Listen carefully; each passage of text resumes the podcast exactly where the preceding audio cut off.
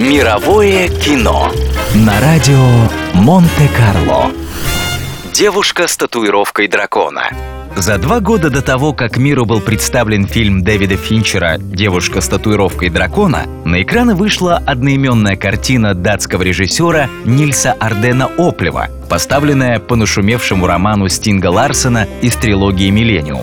Этот фильм, снятый скандинавскими мастерами кино, многие ценители считают гораздо более адекватной и правдоподобной версией экранизации культовой книги. Однако мнения критиков разделились. Кто-то предпочитает голливудскую версию как более динамичную и эффектную. Как бы то ни было, девушка с татуировкой дракона Нильса Оплева в итоге получила несколько престижных наград, в то время как картина Финчера только Оскар за лучший монтаж фильм на североевропейскую тематику так и не смог увлечь американских кинозрителей, несмотря на внушительные бюджеты картины.